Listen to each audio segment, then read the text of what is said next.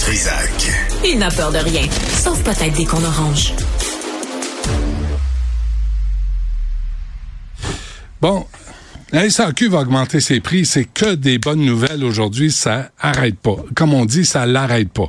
Alors c'est, on, parle d'ajustement euh, nécessaire vu l'augmentation des coûts d'exploitation, explique la société d'État, en fait toujours rire. Joël Pelletier est avec nous, président de l'Union québécoise des micro-distilleries et copropriétaire de la distillerie du Saint-Laurent. Joël, bonjour.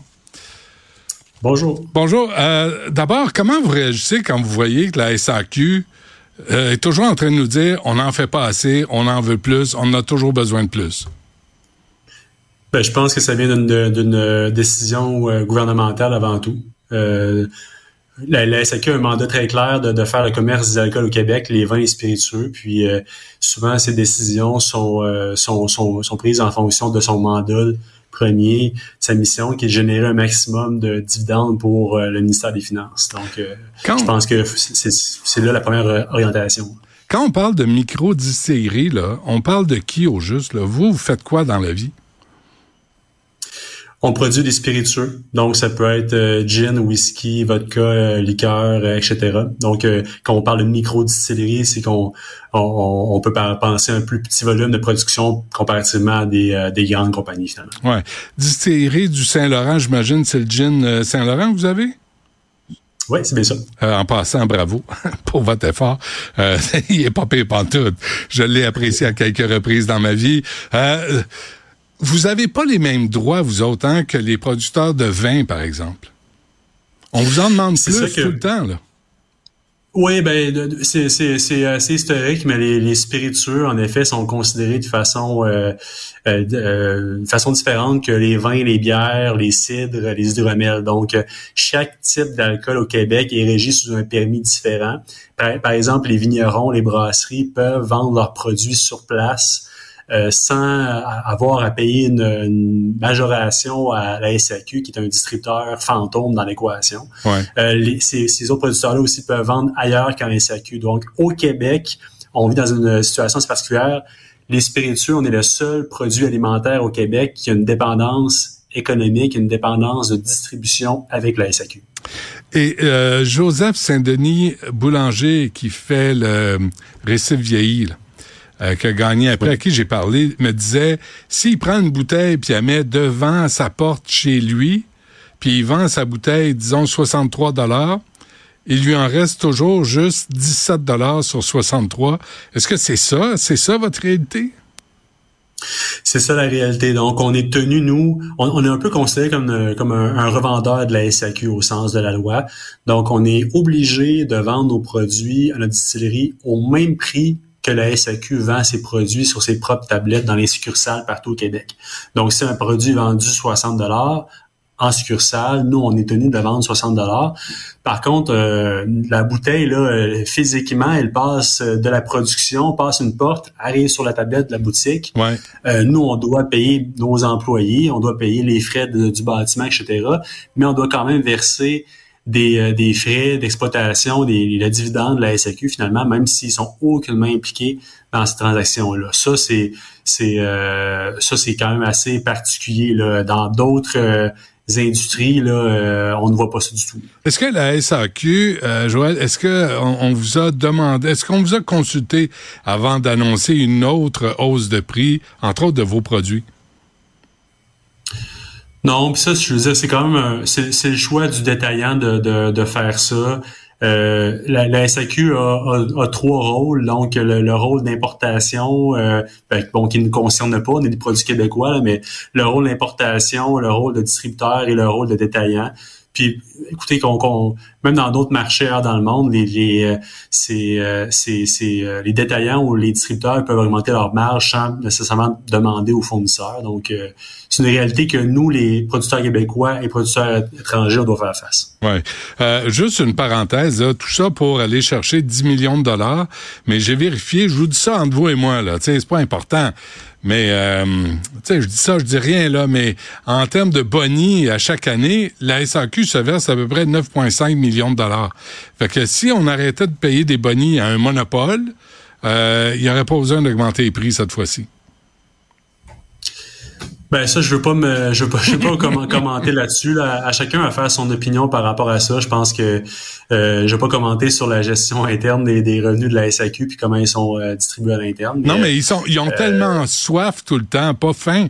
Ils ont soif tout le temps que vos produits, à un moment donné, euh, ça se reflète dans le prix que vous vendez. Peut-être que vous en vendriez plus si la SAQ était moins gourmande. C'est certain que ça a un impact. Le, prix final du produit a un impact sur la décision d'achat des clients. Ça, c'est certain. Euh, plus le produit augmente, moins on est compétitif. Euh, dans ce cas-ci, bon, la majoration s'applique de façon égale pour les produits québécois que pour les produits étrangers. Donc, il y a un traitement égal euh, pour tous les produits. Mais, mais bon, c'est, je pense que le, Actuellement, j'ai l'impression que le gouvernement cherche à augmenter ses revenus de toutes les façons possibles, puis demande aux gestionnaires de la SAQ de, d'augmenter leur efficience. C'est ce que je, je comprends de l'annonce hier. Mais moi, je regarde ça. Là. en 2021, il y a eu trois hausses de, de prix. En mai 2022, encore une hausse de 3,7% euh, Novembre 2022, une deuxième hausse euh, en 2022, il y en a eu deux. En 2023, il y en a eu aussi. Là, on commence 2024, puis on annonce aussi. Là, est-ce que, est-ce que ça, ça vous aide dans la vie? Est-ce que ça, ça vous permet de faire le métier que vous pratiquez? Ben, nous, ça limite notre possibilité d'augmenter nos propres prix de fournisseurs parce que là, on parle des, des marges de la SAQ faut comprendre que les marges de la SAQ sont appliquées en, après qu'elle ait payé nos produits. Donc, euh, euh, nous, de notre côté, si on cherche à être compétitif, c'est certain qu'on ne peut pas tout le temps refiler la facture euh, aux clients, même si nous aussi, nos, intrants, nos matières premières augmentent, ben de, de, main-d'œuvre, etc. Donc, lorsque c'est certain que toute hausse de notre de notre détaillant, toute hausse de prix fait en sorte que nous, on, on devient un petit peu plus limité dans nos marges de manœuvre pour, euh, pour nous aussi augmenter nos prix. On veut garder nos prix compétitifs euh, pour que nos clients restent intéressés à nos produits. J'ai une question niaiseuse pour vous, Joël, là, mais euh, quand la SAQ hausse ses prix, est-ce que vous en profitez aussi? Ben, dans notre cas, je peux parler pour la, notre entreprise à nous. Euh, nous, on a, euh, on n'augmente pas nos prix. Là. On essaie de, de, plutôt de rester compétitif. Donc, euh, ça dépend, ça dépend des fournisseurs. Hein. Il y a des fournisseurs qui vont augmenter leur prix, il y en a d'autres qui non. Euh, je veux pas faire une généralité là-dessus. il, y a, y a, des cas aussi qui sont liés au, climat, avec les, notamment les vins. Les, vins, les, les vins qui bien sûr sont très liés à, des euh, au climat, ben là, s'il y a moins de production une année, on peut s'attendre à des hausses de prix de fournisseurs. Et là, donc, si la SAQ augmente ses marges en plus, on peut s'attendre à des hausses de prix assez importantes pour les clients. Non, mais je me disais, tu sais, les vins au Québec, là, c'est pas notre truc. Il y en a quelques-uns, là, qui se démarquent, mais, mais les gins, la, la, vodka, le whisky, on est capable de faire ça. On est bon pour faire ça. On en fait des très bons. Le vôtre est bon. Le récif vieilli est vraiment très bon. On fait des bons produits. J'ai pas l'impression que la SAQ s'attarde à vous aider, à vous, à vous rendre compétitif, à vous permettre de bien vivre de votre produit. Euh, c'est certain que le contexte n'est pas facile. Le contexte québécois est pas facile.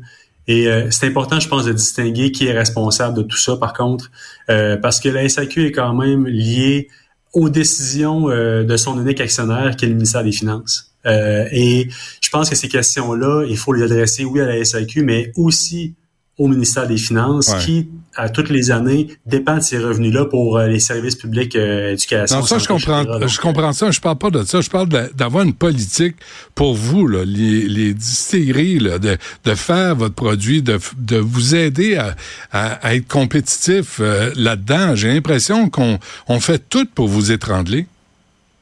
Ben, si je compare à d'autres pays où la commercialisation des spiritueux et des alcools euh, n'est pas perçu comme une source de taxation, mais plutôt comme une source de développement économique. Mm-hmm. Je peux vous dire qu'ici, on, on est à des années-lumière de ça. Euh, si, on, si, on, prend la, la France, l'Écosse, l'Italie, des pays qui comprennent que les alcools, c'est une façon extraordinaire de, de valoriser les matières agricole, donc que ce soit les céréales pour la bière, que ce soit les céréales pour le whisky, les raisins pour le vin, on transforme des commodités agricoles en des produits à haute valeur ajoutée. Mm-hmm. Et ça, au Québec, on n'a pas encore compris ça. On continue à percevoir les spiritueux comme une source de taxation. Et tant aussi longtemps qu'on va pas changer notre vision, comme on l'a fait pour les bières, avec les, les permis de microbrasserie dans les années 80, comme on l'a fait pour les vignerons, les cidreries. Ben, on a du retard au niveau des spiritueux, puis on n'est pas du tout compétitif avec les autres pays à cause de ça. C'est euh, vraiment intéressant. J'espère qu'on va s'attarder à ce que vous dites. Euh, qu'est-ce qui vous rendrait heureux en conclusion? Ben, dans un premier temps, c'est que lorsqu'on vend des bouteilles sur nos propres lieux de fabrication, on demande pas la lune, on demande simplement l'équité avec les autres permis québécois, les bières, les vins québécois, les cidreries qui peuvent vendre sur place sans avoir à payer un distributeur fantôme qui est même absent de la transaction. Mm-hmm. Ça, c'est le gros bon sens. C'est juste ce qu'on demande, l'équité avec les autres producteurs. Très bien. Euh, ça, je trouve ça bien de l'allure comme demande. Joël Pelletier, euh, copropriétaire de la distillerie du Saint-Laurent, goûtez-y aussi. C'est pas une question de prendre un coup de se dévisser la tête, là, mais c'est d'apprécier les produits qu'on fait, puis c'est des bons produits, des produits de qualité, puis je pense qu'on devrait en être fiers. Joël Pelletier, merci, bonne chance. Merci Benoît, bonne journée.